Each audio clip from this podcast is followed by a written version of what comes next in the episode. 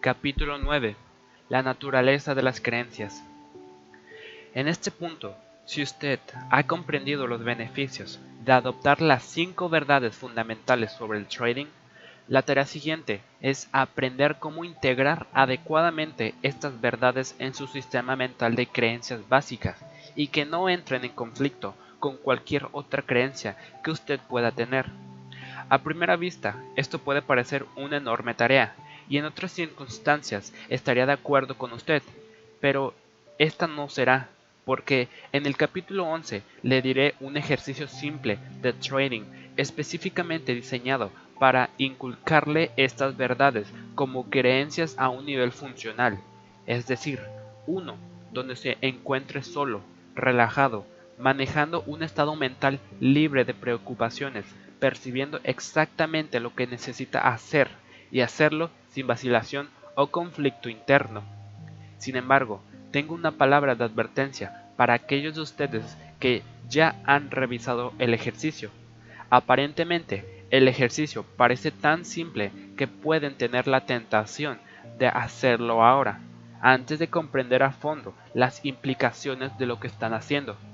Sugiero firmemente que no lo hagan hay algunas sutiles pero profundas dinámicas que participan en el proceso de aprender a instalar nuevas creencias y cualquier cambio de las creencias existentes crea conflicto con las nuevas. Entender ejercicio en sí es fácil. Entender cómo utilizar el ejercicio para cambiar sus creencias es otro asunto totalmente distinto. Si usted hace el ejercicio sin la comprensión de los conceptos presentados en este capítulo y el próximo, no logrará los resultados deseados. También es importante que no dé por sentado el posible esfuerzo mental que tenga que hacer para capacitar a su mente a aceptar plenamente los principios de éxito, independientemente de lo bien que usted lo entienda.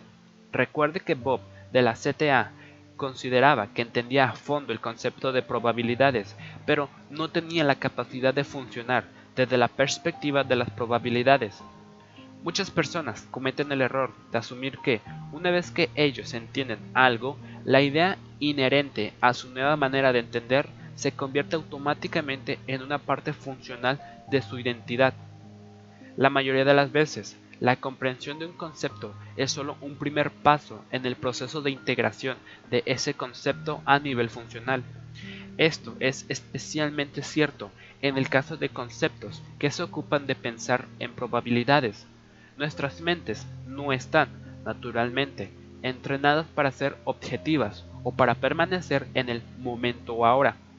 Esto significa que tenemos que educar activamente nuestras mentes para pensar desde estas perspectivas. Además del entrenamiento en cuestión, es posible tener cualquier número de conflictos o creencias a las que tenemos que trabajar.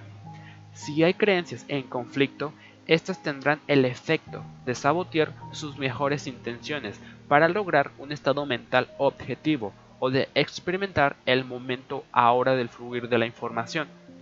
Por ejemplo, digamos que ha pasado años aprendiendo a leer los mercados o gastando grandes sumas de dinero en el desarrollo o compra de algunos sistemas de trading, por lo cual se supone que podría saber qué va a ocurrir a continuación.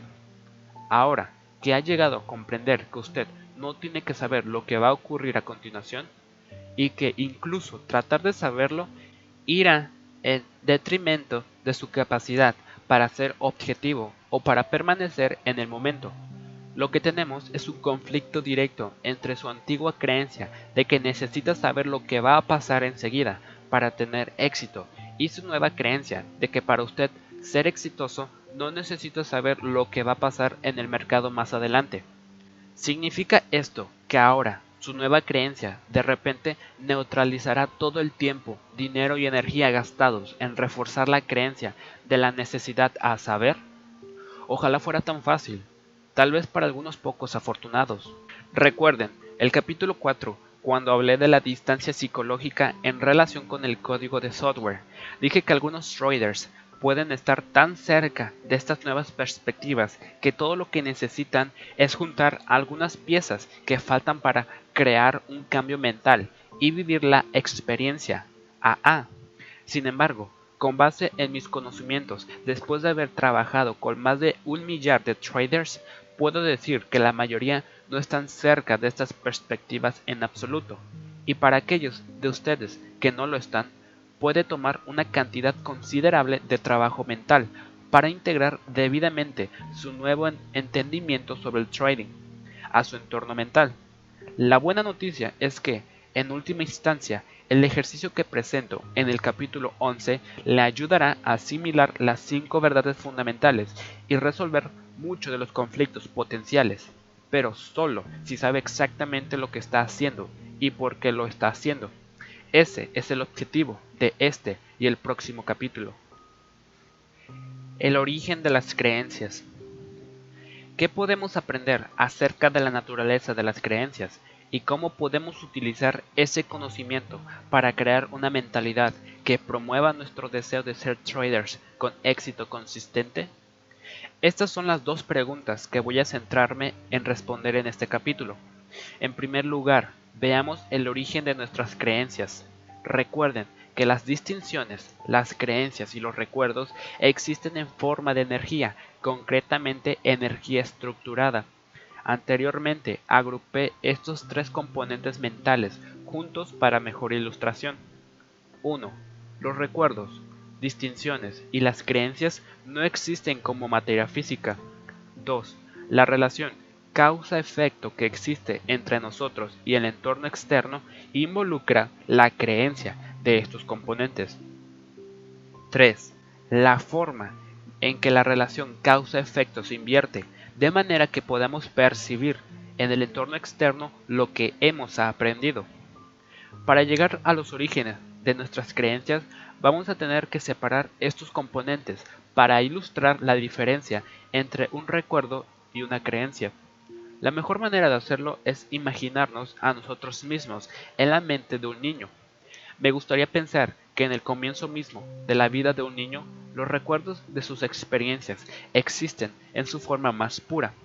Con esto quiero decir que los recuerdos de lo que ha visto, oído, olido, tocado o probado existen en su mente en forma pura, es decir, información sensorial que no está relacionada con cualquier palabra específica o concepto. Por lo tanto, defino un recuerdo puro como la información sensorial almacenada en su forma original. Una creencia, por otra parte, es un concepto acerca de la naturaleza, de la forma en que el entorno externo se expresa a sí mismo. Un concepto combina la información pura sensorial con un sistema de símbolos que llamamos lenguaje. Por ejemplo, la mayoría de los niños tiene un recuerdo puro de cómo se siente al ser alimentado con amor por una madre, pero no es hasta que el infante es enseñado a vincular o asociar ciertas palabras con la información sensorial pura almacenada en su memoria que se forma un concepto acerca de cómo se siente al ser alimentado amorosamente. La frase la vida es maravillosa es un concepto. Por sí solas, estas palabras forman una colección de símbolos abstractos sin sentido. Pero si un niño es enseñado o bien decide conectar y nutrir estas palabras con carga positiva de sentimientos, entonces las palabras ya no son una colección de símbolos abstractos. Es decir, este conjunto de palabras ya no son una frase abstracta. La vida es maravillosa. Se convierte en una distinción definitiva acerca de la naturaleza de la existencia o de la manera en que el mundo funciona. Por la misma razón, si el niño no recibe suficiente alimentación en relación con sus necesidades, puede ser muy fácilmente vincular sentimientos de dolor emocional a un concepto como la vida no es justa o el mundo es un lugar horrible.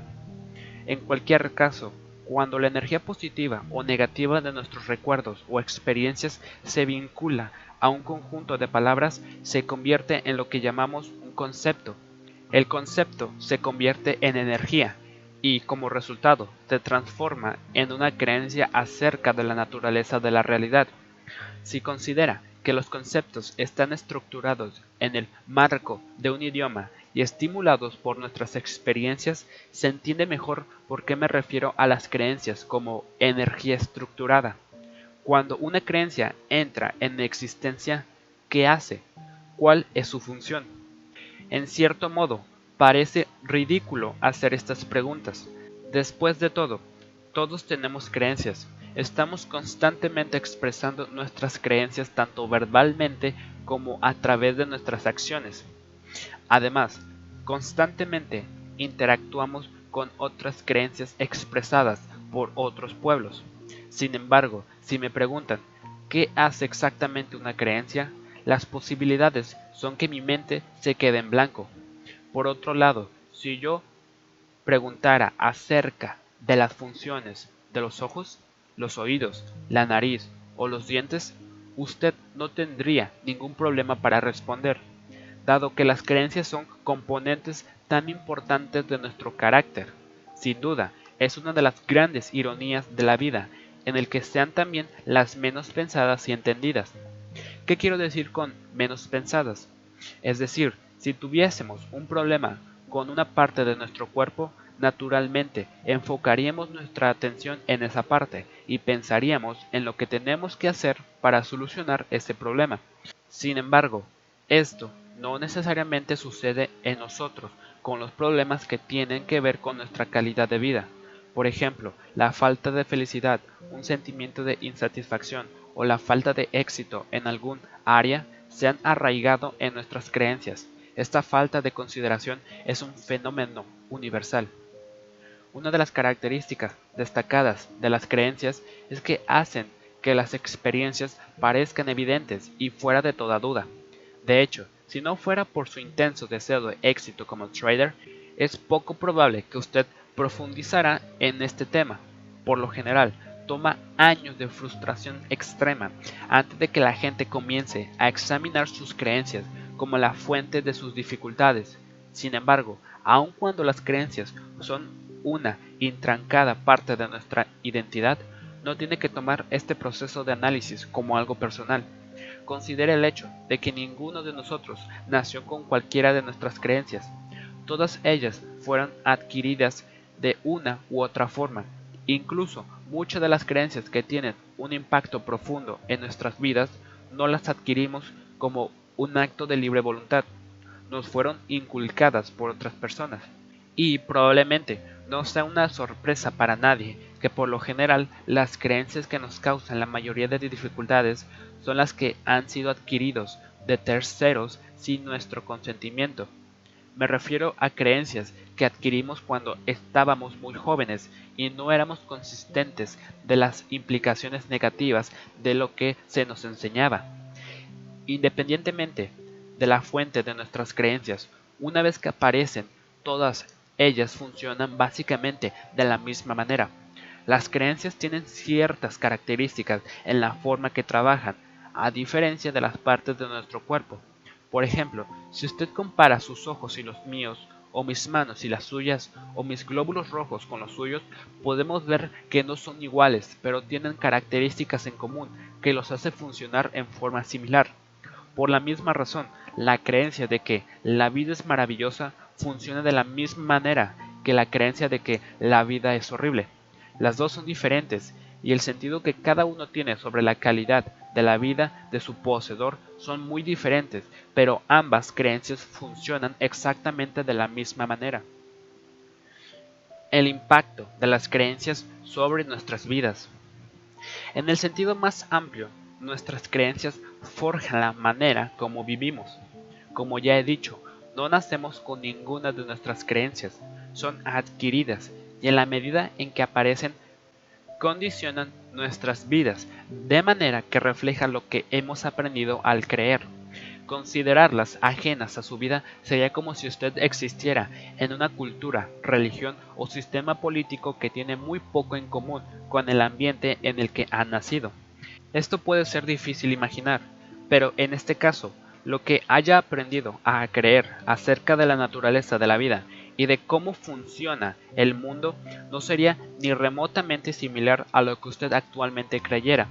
Sin embargo, usted sostendría estas otras creencias con el mismo grado de certeza que sus creencias actuales. ¿Cómo las creencias moldean nuestras vidas? 1.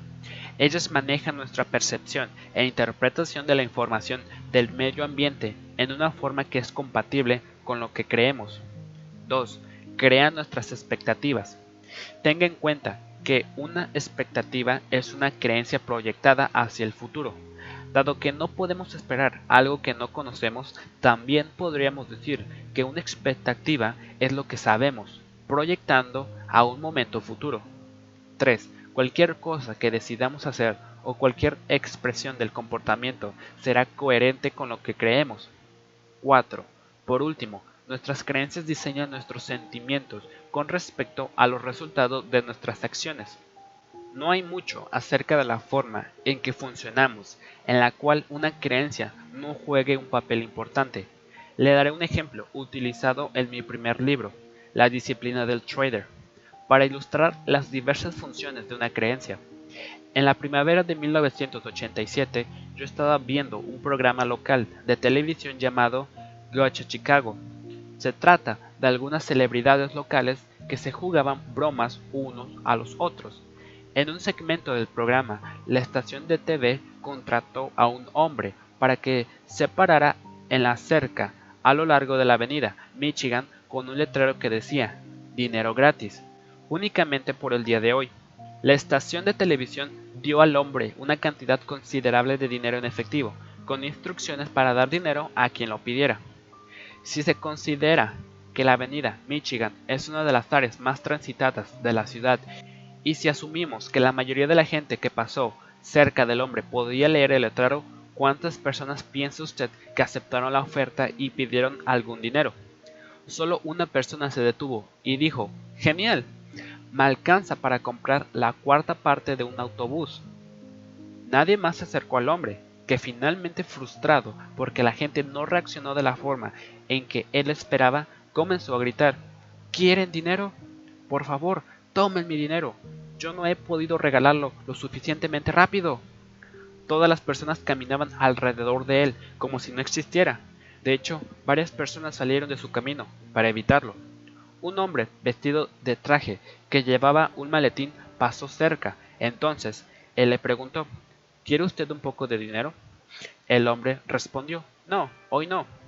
Realmente frustrado, caminó detrás del hombre. ¿Cuántas veces cree usted que ocurre esto? Por favor, tome esto. Y trató de darle al hombre algo de dinero. El hombre respondió con un no, conciso, y siguió caminando. ¿Qué estaba pensando aquí? ¿Por qué nadie pedía el dinero?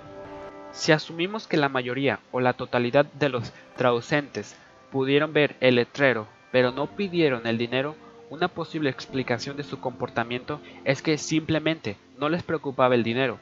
Esto es extremadamente improbable, sobre todo teniendo en cuenta que la mayor parte de nuestras vidas está dedicada a la búsqueda de dinero. Si estamos de acuerdo en que la gente pudiera leer el letrero y que el dinero es muy importante para la mayoría de nosotros, entonces, ¿qué podría haber detenido a estas personas para ayudarse a sí mismos? El medio ambiente ofrecía una experiencia que la mayoría de las personas les encanta tener. Alguien dando dinero sin condiciones. Sin embargo, no hicieron lo que esperaba que hicieran. Se podría pensar que no deben haber sido capaces de percibir lo que estaba disponible. Esto es difícil de imaginar, porque el letrero decía claramente regalo dinero, solo por el día de hoy. Sin embargo, no es difícil imaginar si se tiene en cuenta que la mayoría de la gente tiene la creencia de que el dinero gratis no existe. Si realmente el dinero gratis no existe, entonces, ¿cómo concilia alguien la evidente contradicción entre esa creencia y el letrero diciendo que sí? Eso es fácil, basta con señalar al hombre de loco, ¿Qué otra explicación podría haber para tan extraño comportamiento si en realidad el dinero gratis no existe? El proceso de razonamiento que podría compensar la contradicción sería algo como esto. Todo el mundo sabe que conseguir dinero sin condiciones rara vez sucede, y mucho menos de un forastero sobre una de las calles más concurridas de la ciudad. De hecho, si el hombre realmente regalaba el dinero, podría ser atacado y poner en peligro su vida. Él debe estar loco.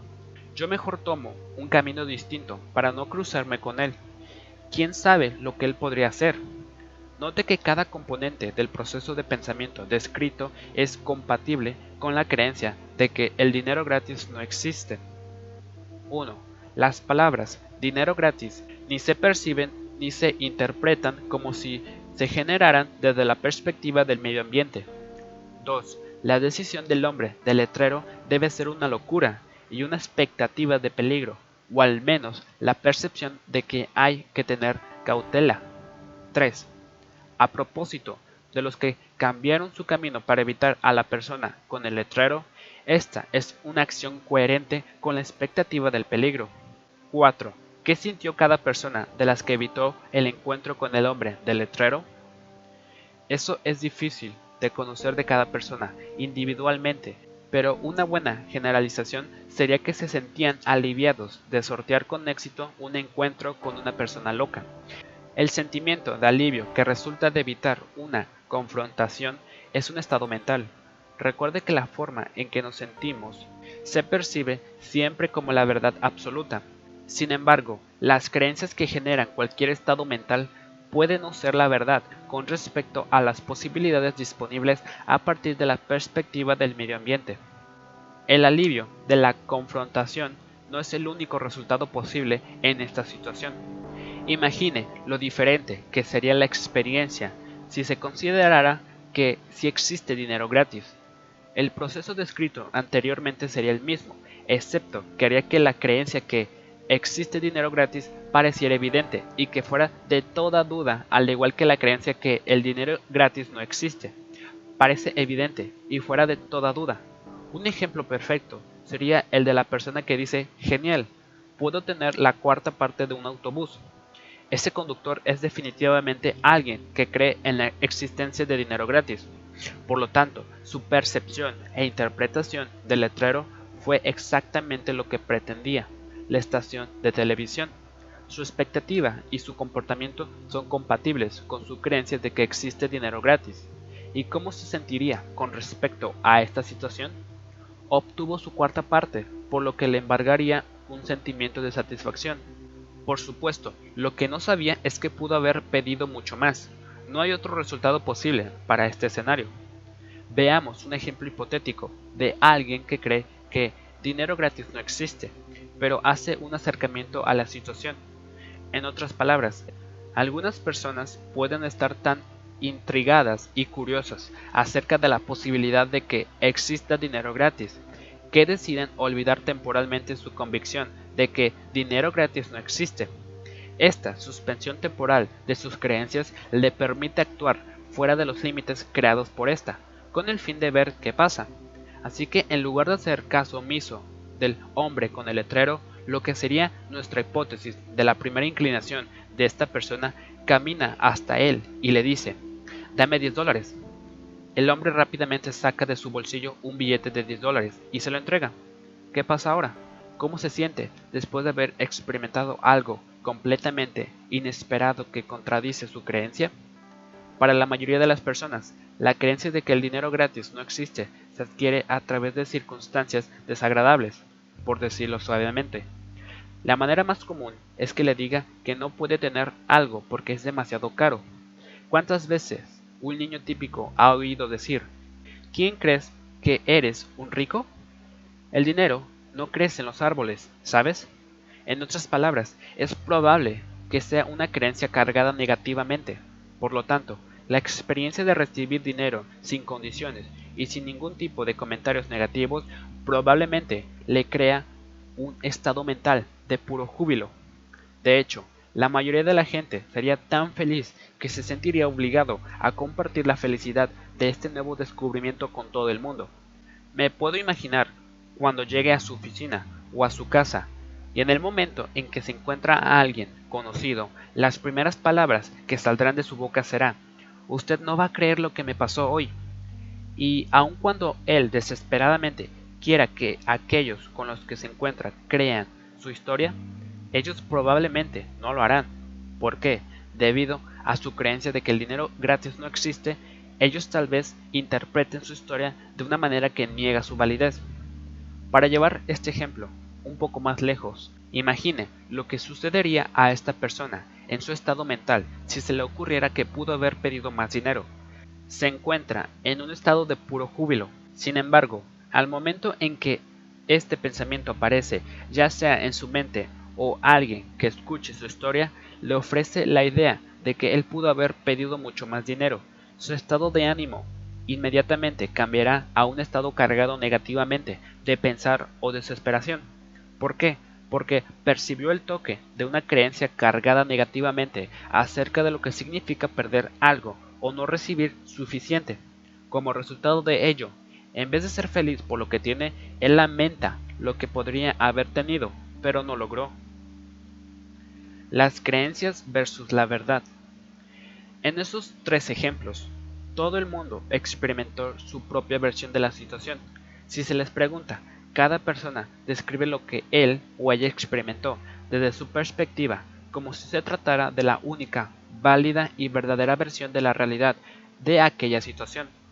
La contradicción entre estas tres versiones de la verdad me sugiere una cuestión filosófica más profunda que debe ser resuelta si las creencias limitan nuestro conocimiento de la información que se genera por el medio ambiente físico a fin de que lo que percibimos sea coherente con lo que creemos, entonces, ¿cómo podemos saber cuál es la verdad?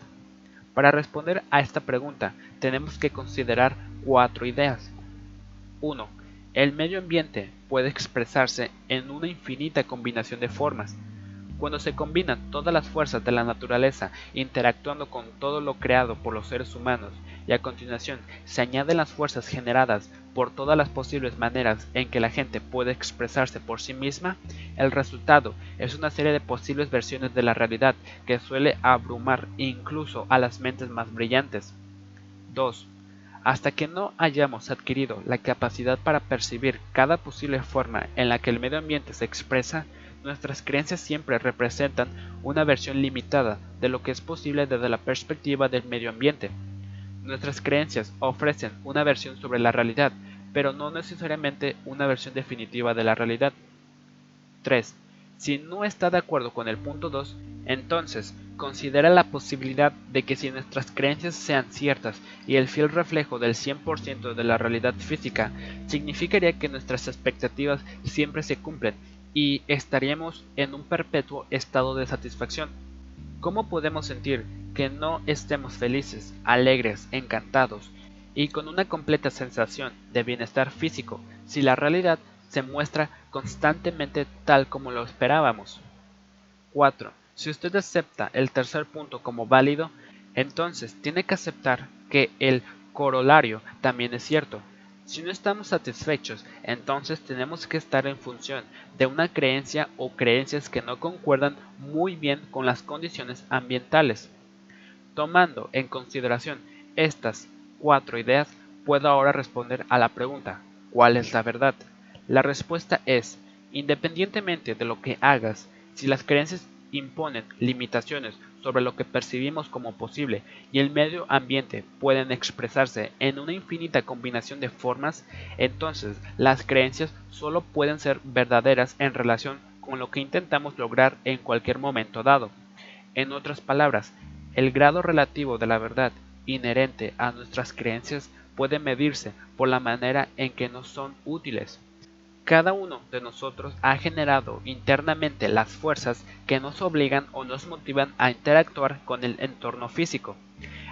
El conjunto particular de medidas que tomamos para cumplir con este objetivo es una función de lo que creemos que es verdad en cualquier circunstancia o situación, que sea o no la verdad determinará 1. Las posibilidades que percibimos en relación a lo que está disponible desde la perspectiva del medio ambiente. 2. Cómo interpretamos lo que percibimos. 3. Las decisiones que tomamos. 4. Nuestras expectativas de los resultados. 5. La acción que tomamos. 6. Cómo nos sentimos acerca de los resultados de nuestros esfuerzos. En cualquier momento dado, si estamos bien satisfechos y felices en relación a lo que estamos tratando de lograr, podemos decir que nuestra verdad es útil porque el proceso como se ha señalado anteriormente funcionó lo que se percibía no solo era compatible con nuestro objetivo, también lo era con lo que ofrecía el medio ambiente desde su perspectiva.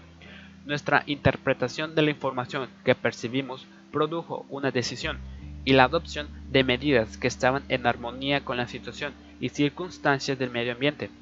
Aquí no hubo lucha contra la resistencia o la fuerza que opusiera al medio ambiente, que alterara los resultados que estábamos tratando de lograr. Como resultado de ello, nos encontramos en un estado de satisfacción, felicidad y bienestar. Por otro lado, si nos encontramos en un estado de insatisfacción, desilusión, frustración, confusión, desesperación, tristeza, desesperanza, podemos decir que desde las perspectivas y circunstancias del medio ambiente las creencias no funcionaron en absoluto, por lo tanto no fueron útiles. En pocas palabras, la verdad es una función de lo que funcione en relación con lo que estábamos tratando de lograr en determinado momento.